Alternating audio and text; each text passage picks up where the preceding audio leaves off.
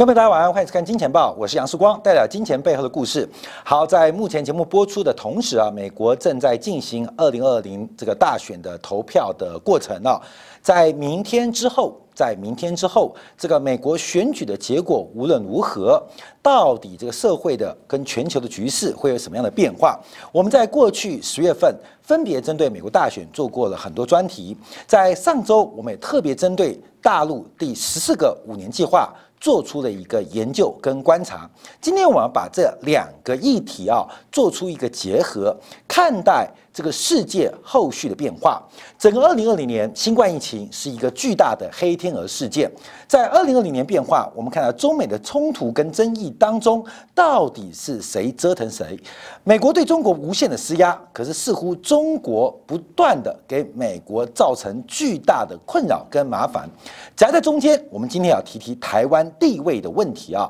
在过去这两年，受惠于中美的贸易争端跟制裁，台湾的产业地位跟台湾的经济发展似乎水涨船高。可是，在明天过后，台湾的地位会有什么样发展？我们今天引用国际的一个贸易信用公司、信用保险公司的调查报告，做出了一个长期的分析跟判断：中国的小问题可能会成为台湾的。大麻烦了。好，我们看到美国的选举人票，目前选举的一个发展，从美国股市的表现就知道大势已定。整个不确定性在美国股市，从礼拜一到昨天礼拜二，全球的市场几乎都已经抵定了。我们非常多的粉丝跟观众就说：假如川普当选怎么办？假如半天没有选上怎么办？到这个时间你还有怀疑的话，那明天过后我们再来检讨。那有。人被骂，我们都把所有留言的观众朋友名字记下来，就要把它贴在一个叫做这个呃恶劣墙、丑陋墙之上，把立一个碑啊，立一个碑。所以全球股市已经做出了一个效率市场的反应，针对美国选举的不确定性，已经没有任何的杂念。好，另外就是我们上面拜提到中国的第十四个五年计划，因为不管川普连任还是拜登当选，这个中美脱钩的变化跟发展。全球面对半球化的一个环境啊，一个半球是中国的，一个半球是美国西方的。或许西方的大，中国的小，但不管谁大谁小，半球化的发展又牵动了什么样的一个影响？尤其在明天过后，十一月最重要的关键是整个东协十加五的合约的最终版的讨论啊，那。台湾的地位又会再度被拿出来讨论。我们今天引用的报告啊，是在上礼拜周末啊，由安联集团啊旗下叫玉玉利安怡啊，这个另外一种翻译叫欧拉爱马仕，嗯，爱马仕发出一个报告。这家公司什么公司啊？我们在国际啊，在贸易信用当中要做出非常多的一个调查，甚至一些保证。或保险，甚至比较悲催的，还要去其追债跟讨债的过程。其实各国政府，尤其是新兴工业国家，政府都会有输出入银行，由政政府来进行出口跟进口的担保。这是本国对外国的贸易，本国可以用公部门或政府的方式来进行信用担保或保证的工作。那可能本国的企业做他国跟他国之间的贸易。那本国的政府就不会做太过强烈的保证或担保，所以这种贸易信用保险公司就应运而生。在全球贸易越来越复杂的过程当中，有非常多的贸易信用。保险公司，像美国最有名的就是邓白氏，那欧洲最有名的就是今天提到的玉立安怡，它是一个贸易信用的保险公司，所以它针对全球的贸易信用，尤其是系统性分析，尤其是区域化分析，它非常重要。为什么？它玩的是钱，它没有靠左靠右、舔中或亲美的问题，它。在乎的是钱的问题，所以我们把这个全球呃呃呃前几大，尤其是欧洲最大的这个玉利安以啊，这个贸易信用保险公司所做出的长期信用报告跟系统性思维来做出一个分析，在十月二十九号，他发布了一个报告，是针对中国的“十四五”计划。进行一个分析，进行那个未来十年的长期分析。我再次强调，因为它背景是法国，在中美之间，它没有政治的偏好。因为再次强调，玉立安仪跟你玩的是钱，不是政治偏好。拜登选上，川普选上，跟他没有关系。习近平要干紧任，玉立安仪只在乎的是贸易信用的。变化，所以他这一次针对啊“十四五”计划做出了一个研究跟探讨，做出了一个十年长期中国经济发展的可能轨迹，用线性的方式，用系统性思维看到中国的企图跟中国的风险，在这边并没有讲到中国的机会，讲到中国的企图跟中国的风险，在这报告并没有讲到中国的机会啊，因为他是做。呃，诈欺的啊，做追账的，做讨债的啊，这个很厉害啊，各位朋友，这是这个黑帮才能做的事情，所以要做信用风险，到底这个账能不能收？这个贸易信用能不能担保？这种贸易的品质能不能保证？这是这个呃玉立安仪所关心的事情。那特别提到，从二零一五年中国的经济就开始进行双循环的战略调整，跟这次最特别的一个变化是中国的长期目标。哎，我们昨呃前上礼拜有提到，是要用供给端着手。什么叫供给端着手？“十四五”规划很重要的方向就是所谓的去美国依赖跟进口替代，去美国依赖跟进口替代，在去美国依赖跟进口替代过程当中，全球的贸易关系会因此做出剧烈的变化跟改变，由此而产生的贸易信用风险。就是这次玉兰仪所做报告的主轴，所以我们从这个报告可以拉回来看，到底哪些有机会，哪些。有风险，这是玉兰椅啊给我们最大的一个贡献。好，我们看一下过去十年的发展当中啊，从两千零一年到次贷海啸之前，中国 GDP 的增长年增率平均是百分之十点七。这百分之十点七怎么来的？第一个，我们看到了劳动红利，也就是我们一般提到的人口红利，贡献了百分之零点六。另外，生产效率的提高，就是全要素生产力的提高，贡献了百分之二点六。那更重要的是，中国在资本投入的过程，包括了土地财政跟大量的。贸易顺差累积的巨量的外汇占款贡献了百分之七点六，所以这十点七啊，就是七点六 percent，二点六 percent 加零点六 percent，所以中国经济的成长很重要，是资本主义市场经济的在两千年 WTO 加入之后的大爆发，配合了股改、房改跟下杠。两千零八年之后，这个 GDP 的增速开始放缓，呃，年增率平均是八点七 percent，人口红利。从零点六 percent 的净贡献下滑到零点二 percent 的净贡献，生产效率的增长由原来二点六 percent 的净贡献下滑到二点一 percent 的净贡献，资本增长占大头，仍然占百分之六点四的净贡献。所以我们在二零一四年以前做观察，事实上中国 GDP 的增长很重要的是固定投资跟资本利得跟资本存量。资本流量增量的同步刺激，到了过去五年呢，中国 GDP 再下滑到六点六 percent，这时候出现很大的转折，就是劳动红利已经结束，不仅没有净的正贡献，而且是负贡献零点一 percent，生产效率的提高也来到了极致，增长一点八贡献，净贡献啊一点八 percent，那资本增长是百分之四点九的。净贡献，所以我们可以从这个结构可以看出来，中国 GDP 它过去到现在的轨迹跟结构。那二零二一年到二零三零年，这个安怡啊给的两个假说、两个情境来进行一个分析跟观察啊，就是一个是改革成功，结构性改革非常成功，另外是结构性改革相对。不成功会有两种情境，那分别代表的平均 GDP 年增率是百分之四点九跟百分之三点八。好，一个项目不变是中国人口见到顶峰，劳动人口的红利持续下滑，会从负的零点一 percent 的负贡献扩大到负的零点三的净贡献。那这时候就要观察的第一个资本增长的速度，一个是三点九 percent，一个是三点四 percent 的正。净贡献。那关键是生产效率的变化，是百分之一点三的净贡献，还是从百分之一点八大幅下滑到百分之零点六？也就是中国的经济，假如改革成功的话，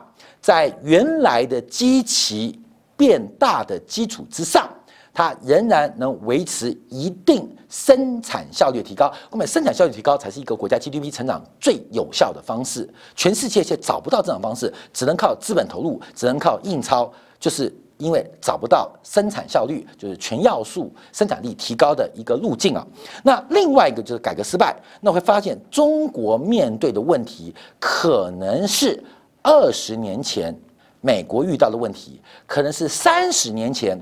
日本碰到的问题，所以未来十年，从第十四个五年计划“十四五”开始，中国会面对到九零年代初期日本碰到的问题，会碰到在本世纪。美国碰到的问题，所以中国能不能做突破？那这边就提到了几个背景环境。刚刚讲的是内部的这个成长率的来源，另外是外部环境。那我觉得它也非常客观了，就是按照这个安安联啊他们所做的调查，就是外国人对中国的看法，一个蓝色是二零一九年。绿色是最新的一个调查，就发现对中国持有负面看法的大型国家，他们人民的这个负面比比例是大幅升高的。包括像日本人，十个日本人有九个讨厌中国人；澳大利亚人有十个人，九个人讨厌中国人；韩国人、英国人、美国人、德国人、法国人基本上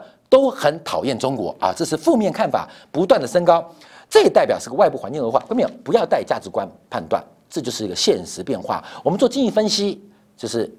球来就打啊，球来就打，这个是个现实状况。在这个现实环境当中，会碰到什么样情况？所以这个安联就提到了，基本上外部环境的恶化不是短时间可以逆转的。所以“十四五”计划提出了双循环的扩张。啊，双循环的变化啊，私人消费扩张、生产力提高、创新技术改造、环境保护、国际循环，最重要是资本账户的自由化、人民币的国际化，还有保持住中国的市场份额。这个跟我们今天的结论呢，会直接有关，就是国际这个所谓的外循环，只会剩下一个目的，就是资本账的自由化跟人民币国际化之后，能够保持住中国在海外市场的一个。占有率啊，这个是大概是一个非常保守的目标，非常保守目标。好，从这边就观察啊，其实安利啊，安联呢也带给大家一个非常不同的视角，因为我们从 GDP 的算法，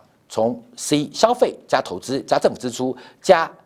外部的进出口哦，就是出口减进口进部门的需求，中国依赖外部市场，那就是出口减进口占 GDP 不到百分之三。我们可以从 GDP 的成分当中，从支出法的成分当中，可以认为中国并不依赖外部市场。好，这是中国第一个假设哦。可是中国内部依不依赖外部因素？好，各位，我们现在可以切割哦。中国没有美国市场，有伤啊，会痛，但不至于死。可是，那中国的内部市场呢？外国的因素占中国消费的因子有多少？那从这边做观察，发现一个不太对的变化，就是中国内部的最终总需求，外部国家跟地区的贡献占了百分之十四，占百分之十四，也就是一百兆人民币的。中国 GDP 其中有十四兆，其中有十四兆是由外部的产品、服务或驱动所贡献的啊，有有形的，有无形的。中国最终需求一百兆 GDP 人民币啊，一百兆里面有十四兆人民币是跟外部产品或外部技术。或外部的授权或外部的刺激所产生的，哎，这个最简单例子，迪士尼啊，迪士尼在那边啊，关没有？迪士尼，迪士尼，你买门票算中国 GDP，里面的娃娃虽然化了妆之后，我们看起来像公主，卸了妆之后她绝对不是公主，而且是个黄皮肤的上海人啊，都一样，一是一样。那个不要再骗我了啊！你是假冒的这个 Lisa，你就是中国人的阿妈啊，阿妈啊，阿姨。所以，但这种因素它会刺激中国的 GDP。你看迪士尼乐园就是它的 GDP 基本上九成都算在中国境内，可是它事实上是美国因子所创造的，没有它，上海人会不舒服？不会。可是上海的 GDP 会因此受到影响。我们只举一个例子，特斯拉啊，特斯拉它创造中国电动车的需求跟消费，它不仅仅卖台车，中间的物流管道、维修管道、广告效益，甚至很多媒体人每天靠讨论特斯拉的好跟坏吃饭，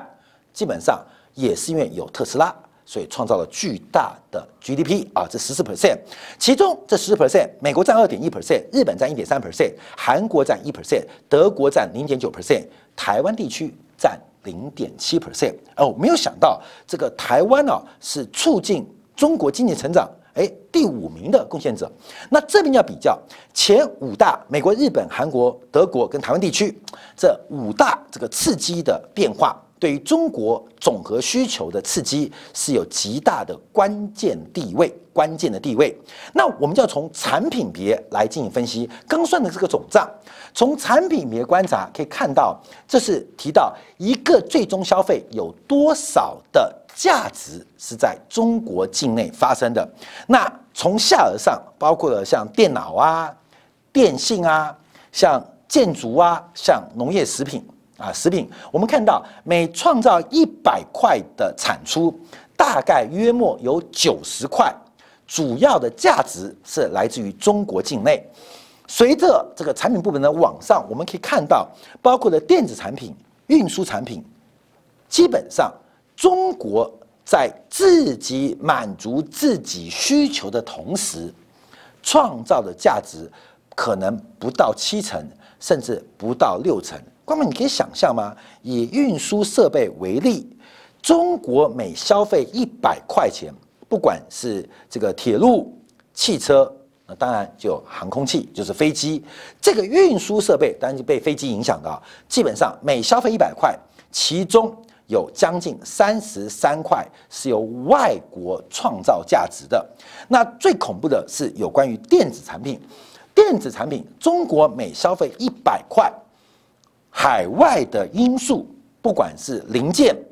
不管是技术，不管是专利或授权，占去了百分之四十五，百分之四十五。那这边啊，那不是说买电子产品就是这个呃通匪啊，或是这个资阳啊啊，就汉奸啊，不是这个意思，而是这几个地方就是中国在这次第十四个五年计划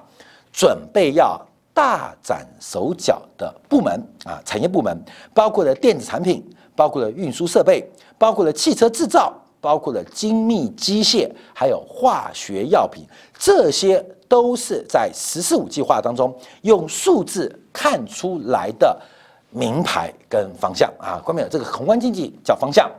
呃，个人来讲叫名牌啊。这个这个方向就很重要。那另外我们就观察，那这几个地方啊，那到底依赖谁？电子产品最依赖的、最依赖外国贡献的是韩国，第二名就是台湾地区，第三名是日本。运输设备，但是美国最多，那就很明显。然后第二名是法国，第三名是德国。为什么？因为运设备，呃，中国的附加价值不高，可能是受到这个部门底下一个产业，就是飞行器，就是飞机的产业，那就是美国的波音跟法国、德国、德国的呃空中巴士 Airbus 啊，空客所影响。所以这几个部分，看到没有？就是。中国要准备取代的方向，所以安联这个报告，它宏观看出方向啊，微观看出名牌。这个取代别人的，在大陆境内就会成为明天的希望，那样名牌；被取代的，就是没有希望啊，那个冥冥之中的名牌。所以从这个角度观察啊，这个安联就做出了一个更进一步的分析。哪些可以被取代，哪些取代不了，哪些可以靠国内供应替代，哪些国内替代不了？那安联就用了国际的专利合作条约提交的专利升级比例，透过刚刚那个产业来进行另外一个维度的划分，很明显的看到在安联的看法，美国的技术在第十四个五年计划，甚至十五个五年计划，第十五五年计划，美国在中国的知识财产权或专利也好，很难被替代。不止美国，包括了日本，包括了德国，都非常难以替代。好，观众朋友，这是像一个挤压比赛啊，这个中美之间对抗是东西方的对撞，这个对撞一个是我帮你撞倒，一个是你帮我撞飞，也有可能两个都没倒，把中间的夹扁了。所以我们看到美国、日本、德国从专利的一个比例跟互换的条约过程当中，我们可以看到。美国、日本、德国在第十四五年计划、第十五年计划是非常难以被替代的，所以再强调安联、安联啊，这家爱马仕，这个欧拉爱马仕啊，这另外一种翻译啊，它是做贸易信用保险的，做贸易信用保证的，是要追坏账的，去要钱的，所以他就观察的不是中国。跟美国、跟日本、跟德国互相对撞，而是对唱过程当中谁会倒大霉，谁会出问题，所以他观察到，在对仗过程当中，从 G 二十的国家跟大型新兴经济体的产业当中，最受冲击的五个国家，他直接点名，包括了台湾、马来西亚、新加坡、泰国跟智利这五个国家。或经济体是最有可能在中国第十四个五年计划跟随之而来的第十五个五年计划被替代掉的经济体，跟它所属的产业变化。那没有想到台湾骄傲了啊！台湾呃很难得成为榜首，你知道吗？成为榜首第一名。从未来的十年中期以内，台湾 GDP 潜在。有百分之十点三 percent，十点三 percent，百分之十点三的一个冲击，特别包含了电子产品，包括了运输设备，包括了化学药品，全方位的受到冲击。马来西亚跟新加坡不遑多让，分别有百分之六点五跟百分之五点六。对于 GDP 潜在发展的一个冲击跟变化，后面是泰国跟智利。那在欧洲国家当中，包括了爱尔兰，包括了斯洛伐尼亚，基本上在农产品还有化学品当中，将会被中国的第十四个五年计划成为针对性要割除的目标。它并不是要割除谁，并不是要割除泰国，也不是要割除台湾。也不是要割除爱尔兰，也不是割除斯洛伐尼亚，而是在第四个五年计划的发展过程当中，受到国际的压迫跟国际环境的变化，提出了一个供给端的改革，来满足国内最终消费需求。在这个前提之下，这些国家跟经济体受到了极大的压迫跟打击，伤害的可能性是正在快速。变大的过程啊，这是我们要特别提醒观众朋友来做留意的。所以，我们今天标题想，台湾呢，在过去两年中美冲突当中啊，呃，我们受到美国第一岛链嘛不断的重视啊。可现在台湾观众有一个长期变化，台积电现在最大困扰是去美国设厂，去美国设厂，这基本上美国也证实到这个台积电为首的台湾高科技产业群，这个群落不仅可以用来制衡中国或制裁中国。他也可能反噬美国，他也可能反噬美国。后面这个想象啊，解放军登台，第一个把台积电厂房给占住，嗯嗯嗯，怎么样啊？你苹果手机就没得卖了。所以美国也发现这种变化，让台湾这种集中化的产业巨头优势，不仅第一个中国在提防。美国也在提防，那台积电为首的台湾高科技业者去美国的投资，会给台湾投资人带来什么样的财务成本、会计风险，以及对于台湾 GDP 如何的一个损害跟伤害？那另外，针对中国市场的失去、大陆市场的一个挑战，这个内外交迫，台湾会不会变成一个开高走低的环境？那基本上。只有个产业会好，就是房地产产业会好哎！这下次再跟大家报告。好，在这个过程当中啊，还继续提到中国风险，因为这个报告不是针对台湾来，这种把台湾放大了，就是中国现在发展的过程当中有很多的变化。在这张报告当中，最后图表提到的中国的风险是债务部分。那这个债务部分要提到几个重点，第一个是中国的二零一八年全国的研发支出啊，这个占 GDP 比重不断的上升，不断上升，而且是爆炸性的上升，连续四年是用 GDP 两倍的增速。在扩大研发，所以中国到二零一八年为止，GDP 研发占 GDP 比重来到了百分之二点一，相对于美国的二点八差距不大，相对于德国的三点一跟日本的三点三仍然有追赶的空间，而感觉中国的研发跟基础研究的投入是非常大的。可事实上，阿联点出了一个重大的问题，因为中国的研发政府的占比太高。政府占中国 GDP 的研发高达百分之四十一，美国、德国、日本分别只有二三、二十八跟百分之十五。美国、德国、日本的政府研发都聚集在理论上啊，那种很无聊的科目，大家读的天文物理呀，黑洞在哪里呀，人要去哪里呀，这种这种呃很哲学的研发研究，基本上是政府负责。可是中国的研发不仅关心黑洞在哪里。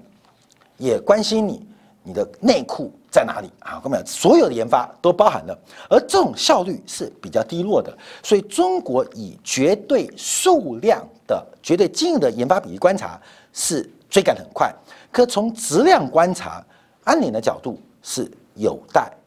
追踪的。所以，公民看中国的半导体发展嘛，这基本上没有耐心的半导体发展，这个。重商主义下，每个人以逐利思维的过程当中，这种做基础课、做理论课的，呃，发展，尤其半导体产业是非常困难的。另外提到中国债务的问题啊，这边要提到一个重点，因为中国在 GDP 下滑的过程当中，要进行去杠杆是非常困难的。债务杠杆分子是债务，分母是 GDP，GDP 的增速从百分之十点三下滑到百分之七点一。到过去五年的百分之六点六，到未来最乐观的百分之四点九，在 GDP 增速下滑的过程当中，要去这个杠杆是非常非常困难的，尤其是政府部门的杠杆非常非常大，不管是国有企业还是政府部门，这个占去中国不管是台面上台面下总杠杆的一半之多，所以如何去杠杆？出现了一个非常重要的压力，而这个风险正在升高。所以最后啊，我们观察三个重点：第一个，从研发就看到中国要进行进口替代，第一关键是市场机制能否正常发挥，市场机制能否自然发挥？你看啊，这个立讯精密取代富士康，那是一个市场机制的环节。跟过程，你看欧菲光能够挑战台湾的光学院者，大族激光能够冲出去啊！各位像这个海康卫视，虽然都有国家背景，可是他们从市场机制当中利用政府力量面对市场，所以市场机制能否发挥是个关键。另外，在安联提到一个重点，未来中国的对外直接投资会从资源导向。变成技术导向，尤其是在西方国家围堵技术进入中国过程当中，新兴经济体你具有部分技术，将渴望得到超额溢价。超额溢价，台积电的市值假如值三千亿美金，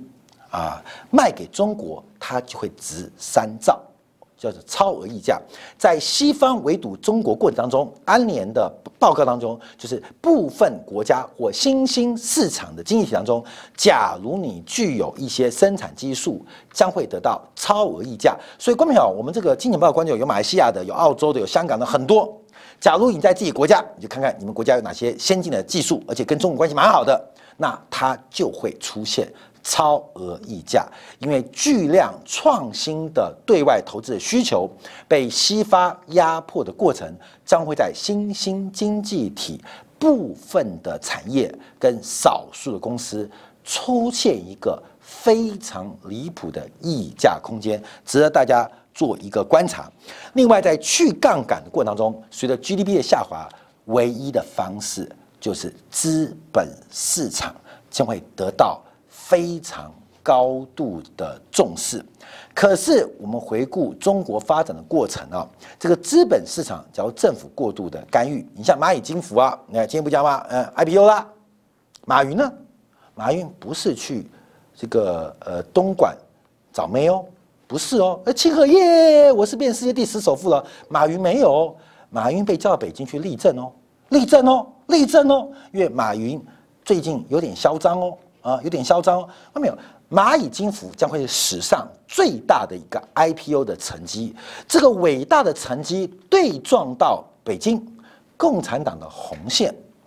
这条红线怎么画？蚂蚁笑在嘴角，难苦在心里面。香港准备要庆祝蚂蚁金服巨大的 IPO，因为现在八十块成交，现在外海外外面的批发价已经到一百一到一百二了，等于蜜月期到再涨三成四成啊。可是马云笑不出来，我看他没命花，他现被北京叫去立正罚站啊，那马上出台对于这种网贷进行资本限制跟个别客户的金额限制，那这到底什么意义？中国的资本市场到底会不会一放就乱，一收就死？也是观众朋友，你要投资大陆股市，巨大的机会背后同样有。巨大的风险，分享给大家，感谢大家收看。我们明天同一时间晚上八点，明天可能应该是直播，要针对美国的总统大选的开票的过程跟初步的结果，跟大家做进一步的分享跟观察。我们明天同一时间晚上再会。